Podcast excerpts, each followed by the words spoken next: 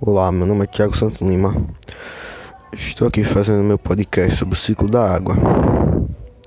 Primeira pergunta: De onde surgem os rios?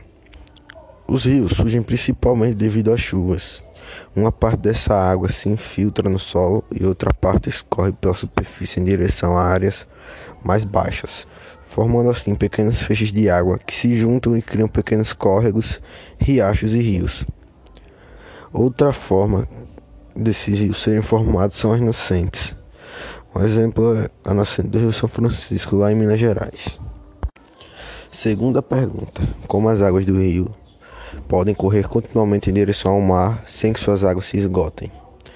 Os rios não se esgotam devido a que eles recebem águas de outros rios menores que desagam nesses rios e também pela chuva que evita que seu nível baixe.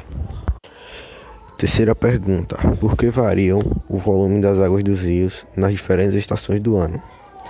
Em alguns rios que nascem em topos de montanhas, lá a gelo, como o rio Amazonas, que nasce na Cordilheira dos Andes no Peru, no verão há um derretimento das geleiras que aumenta o nível do rio. Outro fator que varia o nível dos rios é as chuvas que pode chover muito em um tempo e outro tempo ficar muito tempo sem chover. Isso pode variar muito também o nível das águas do rio.